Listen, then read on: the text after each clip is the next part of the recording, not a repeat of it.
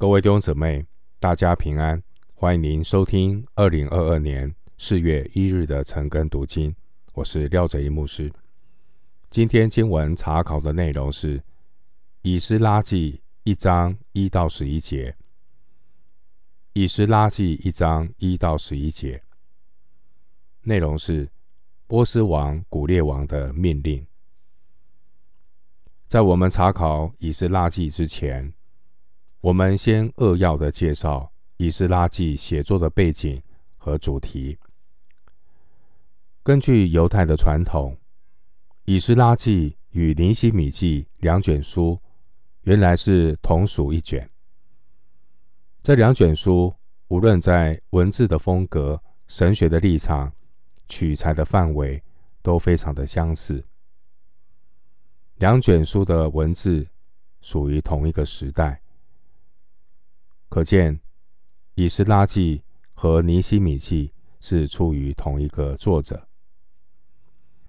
犹太人一直也认为以斯拉是这两卷书的作者，甚至一些现代的学者也认为以斯拉是这两卷书的编撰者，因为这两卷书的文字风格、宗教的观点。以及个人的叙述都非常的相符。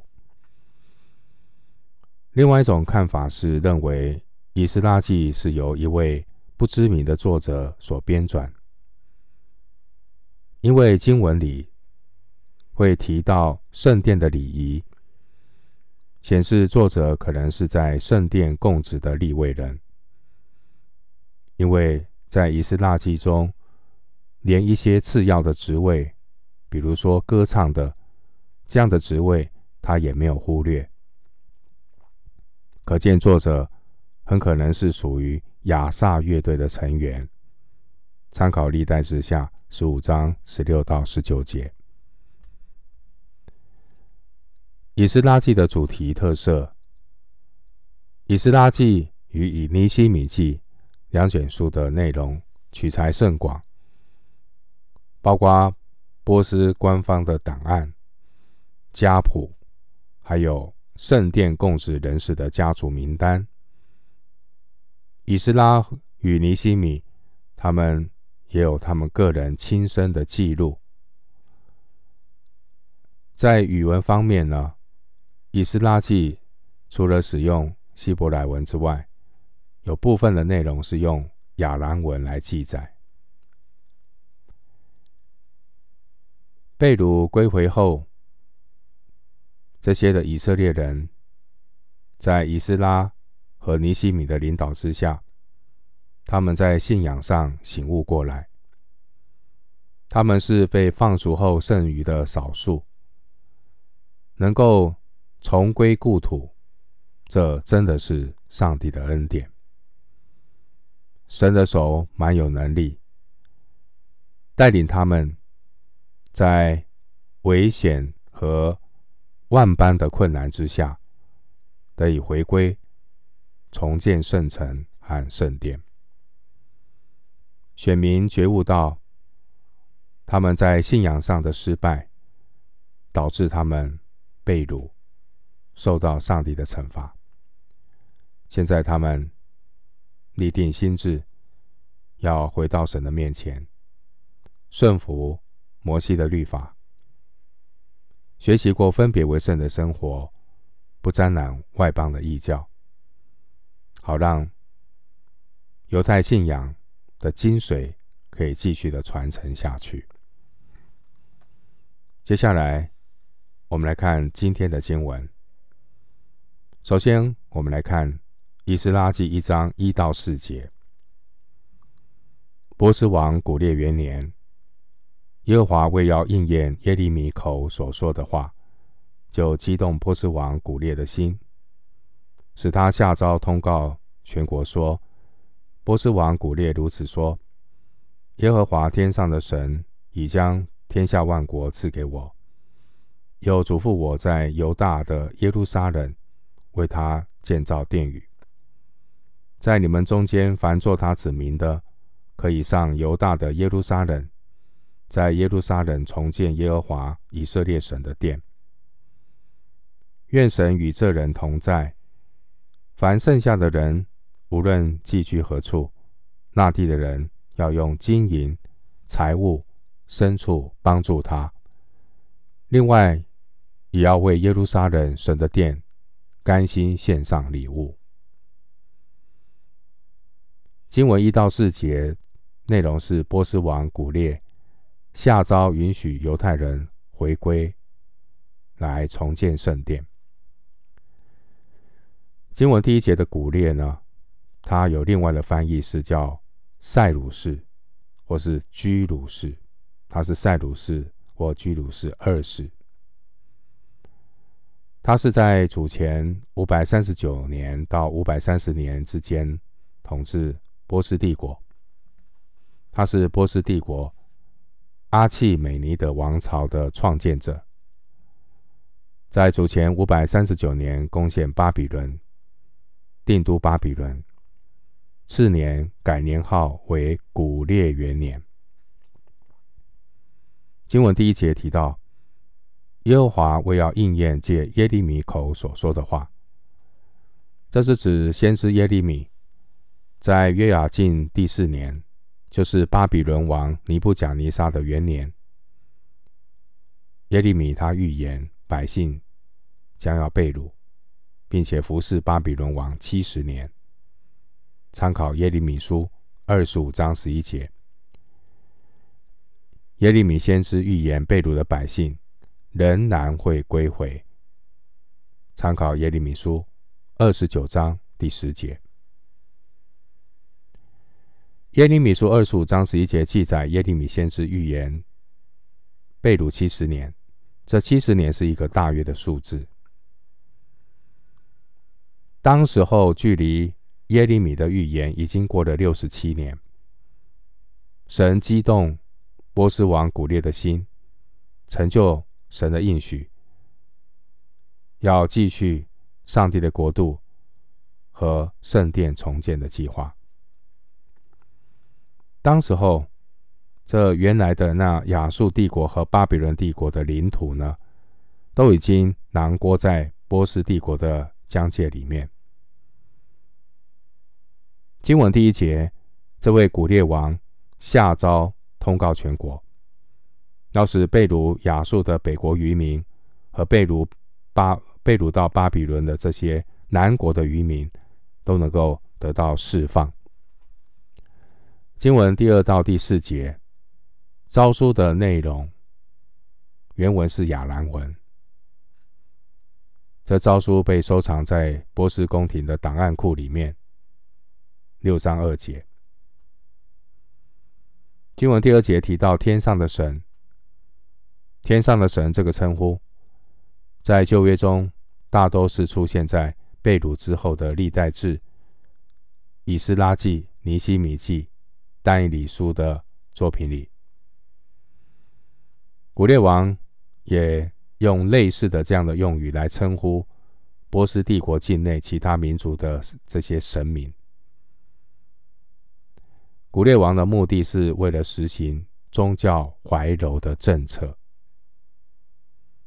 根据犹太史学家约瑟夫的记载，古列王他读了先知以赛亚的预言，这预言是记载在以赛亚书四十四章二十八节到四十五章五节，还有以赛亚书四十五章十三到十四节。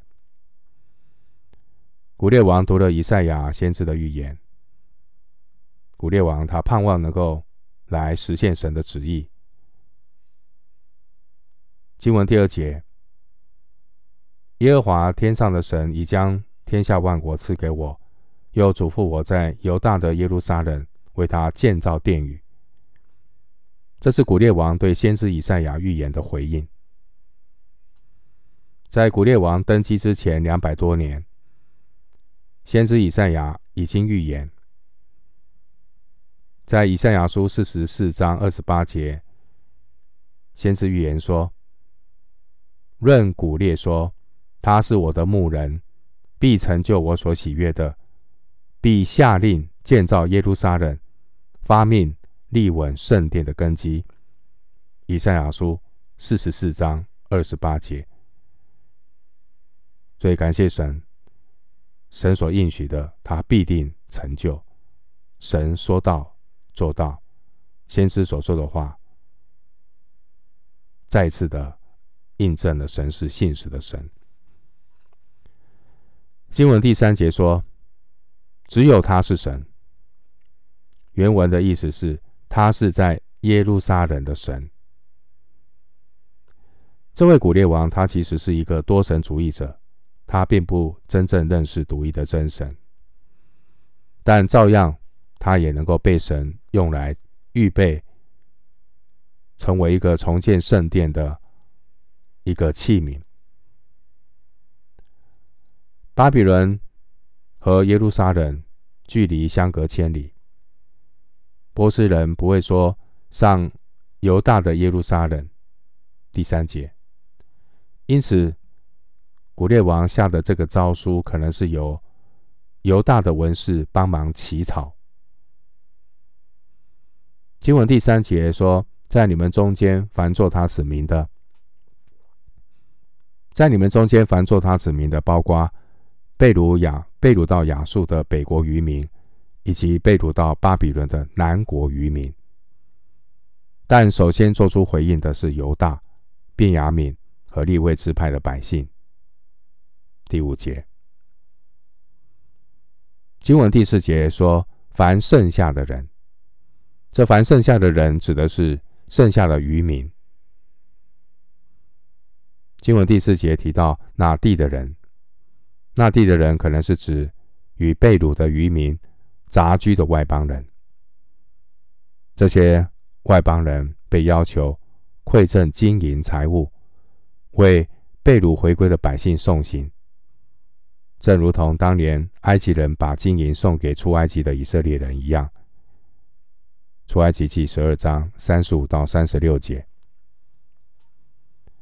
上帝带领这些的渔民离开被掳之地，回归耶路撒冷，就像当年神带领百姓出埃及、进迦南的这个救赎之旅，也正如先知以赛亚所预言的，这是。第二次的出埃及，参考以赛亚书四十三章十四到十七节，四十八章二十到二十一节。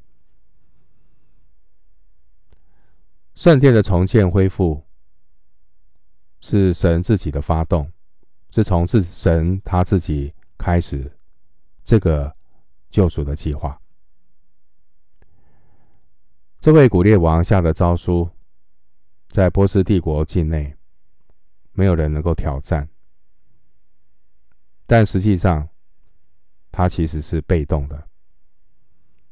真正感动古列王下诏书的是神，真正掌权的乃是掌管列国列王的这位耶和华上帝。上帝使用古列王。预备一个重建的环境，但只允许凡作他子民的回去重建。记得是凡作他子民的回去重建圣殿，因为只有属神的人才会失落神的见证，而也只有属神的人才可以被神使用来做恢复建造的工作。上帝让万事互相效力，但属灵的事、属神的事，不能任由不属神的人去发热心、去影响、去主导。所以，人比事更重要。上帝看重的是何用的器皿。回到经文，以斯拉记一章五到六节。于是，犹大和便雅悯的族长。祭司、利未人，就是一切的、一切被神激动他心的人，都起来要上耶路撒冷去建造耶和华的殿。他们四围的人就拿银器、金子、财物、牲畜、珍宝帮助他们。另外还有甘心献的礼物。经文五到六节内容是选民被上帝激动，来奉献重建圣殿所需要的财物。经文第五节提到犹大和便雅悯，这是被掳到巴比伦两个主要的支派。经文第五节提到族长，族长的原文是父亲们的领袖。这是指由同一位大家长掌管的几个家庭的领袖。经文第六节提到四维的人，这四维的人包括留在被掳之地的以色列人和他们这些外邦人的邻居。被掳归回这些人，他们乃是为上帝的恢复做见证，而留下的人。也乐意参与重建的工作。第六节说，他们纷纷的帮助他们，正如诗篇所说的，他们曾在巴比伦的河边坐下，一追想喜安就哭了。诗篇一百三十七篇第一节，这些百姓经历了被掳之苦，他们回头追想神的时候。复兴的感动就显明在他们中间。经文第一节，耶和华神不但激动古列王下命令，让百姓可以回到耶路撒冷重建圣殿，并且第五节，神也激动了一批的百姓，他们愿意付诸行动，回耶路撒冷去重建耶和华的殿。当时候，南国犹大已经被掳将近七十年。神应许那些在被掳之地的被管教的百姓，让他们可以在被掳之地安居乐业，让他们可以放心在被掳之地接受上帝的这个留校察看，接受上帝的管教。耶利米书二十九章四到七节。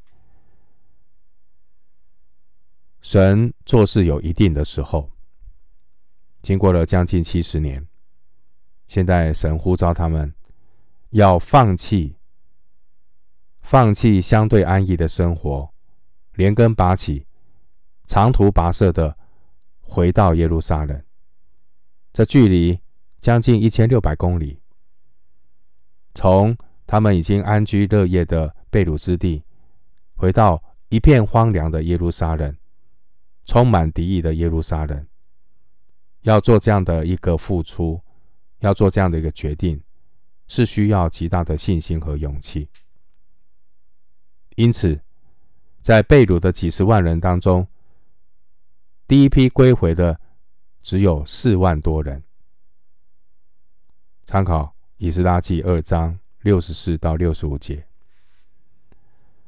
感谢神，选民能够。归回重建圣殿，在人看来是不能的，但在神凡事都能。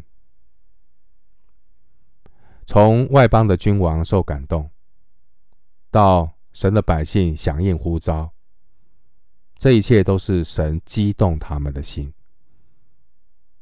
所以，恢复、重建、复兴都是神所发起的。神的信实。与眷顾，驱除了那种的属灵的黑暗，把七十年来被管教的阴霾一扫而光。腓立比书二章十三节说：“你们立志行事，都是神在你们心里运行，为要成就他的美意。”腓立比书二章十三节。回到今天的经文。以斯拉记一章七到十一节，古列王也将耶和华殿的器皿拿出来。这器皿是尼布甲尼撒从耶路撒冷掠来，放在自己神之庙中的。波斯王古列派库官米提利达将这器皿拿出来，按数交给犹大的首领设巴萨。器皿的数目记在下面：金盘三十个，银盘一千个，刀二十九把，金碗三十个，银碗之次的四百一十个，别样的器皿一千件，金银器皿共有五千四百件。被掳的人从巴比伦上耶路撒冷的时候，设巴萨。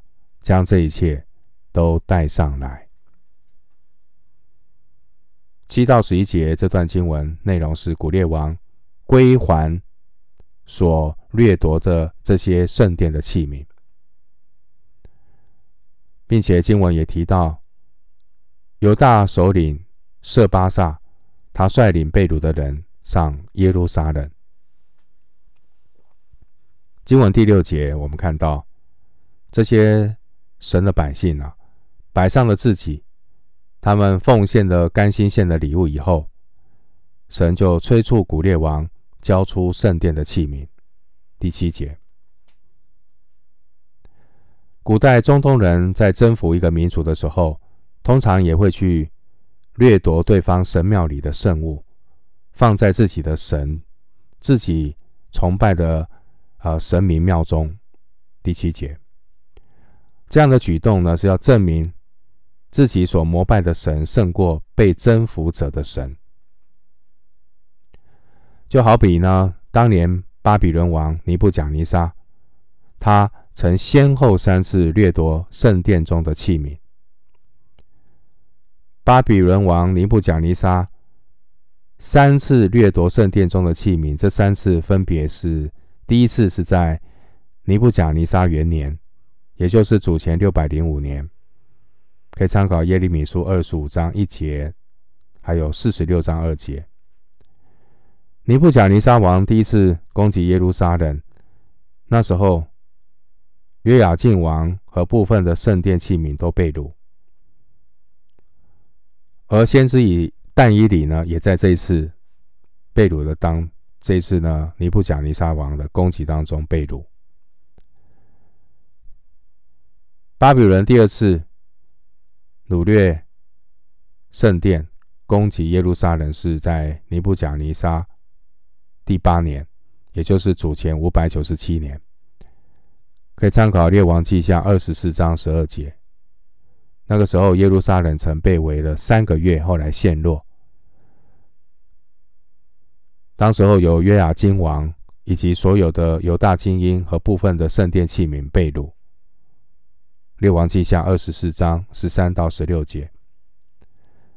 这一次，先知以西结也被掳。以西结书一章一到二节。那第三次巴比伦王来攻击耶路撒冷，是在尼布甲尼撒十九年，也就是主前五百八十六年。那个时候，耶路撒冷被攻陷。圣殿被毁，所有的圣殿的器皿及大部分剩下的百姓都被掳到巴比伦。参考《列王记下》二十五章十一到十七节。回到今天的经文，第七节、第八节，七到八节提到古列王把圣殿的器皿拿出来。拿出来这个动词原文是出来，这个动词被用来形容亚伯拉罕出乌尔、出哈兰，也被用来形容以色列人从埃及被领出来。因此，经文十一节的这个带上来这个动词，它其实原文是用来描述出埃及的一种措辞。参考出埃及记三十三章第一节。因此，这些被掳的百姓带着被掳到异邦的这些圣殿器皿回归耶路撒冷，这正是先知以赛亚所预言的所谓的第二次的出埃及。以赛亚书五十二章十一到十二节。经文第八节提到一位设巴萨，设巴萨可能是所罗巴伯巴比伦的名字，设巴萨也可能是其他人，我们不能够确定。经文第八节提到犹大的首领，这个称呼非常的独特。当年出埃及的时候，我们看到各支派的首领同样也向神献上器皿。民数记七章八十四到八十六节，经文第九节提到金盘，它是个外来语，表示九到十一节的清单是由外邦人制作的。第十节提到一个叫做银碗之次，意思是第二等的银碗。在选民被掳之前，先知耶利米曾经在耶利米书二十七章二十一到二十二节中有预言。耶利米书二十七章二十一到二十二节的预言这样说：论到那在耶和华殿中和犹大王宫内，并耶路撒冷剩下的器皿，万军之耶和华以色列的神如此说：必被带到巴比伦。存在那里，直到我眷顾以色列人的日子。那时，我必将这器皿带回来，交还此地。耶利米书二十七章二十一到二十二节。感谢神，神是信实的神，神说到做到。每一件圣殿的金器银器，都见证了神的保守和眷顾。虽然这些的圣器皿暂时落在外邦人手中很多年，但时候到了，上帝仍然叫他们交出来，为神所用。弟兄姊妹，今天我们看到也有很多的信徒，如同被掳七十年的这些耶和华的器皿。他们在世上打滚，他们在世上生活，如同被世界掳去的器皿一样。感谢神，叫我们能够脱离那握在恶者手中的世界。这世界必然要交出这些被分别为圣的器皿，让我们能够重新的归回神。并且要把被掳的百姓从世界当中带出来，归回耶和华神的怀抱。让我们能够被神来使用，做主合用的器皿，归荣耀给神。我们今天经文查考就进行到这里，愿主的恩惠平安与你同在。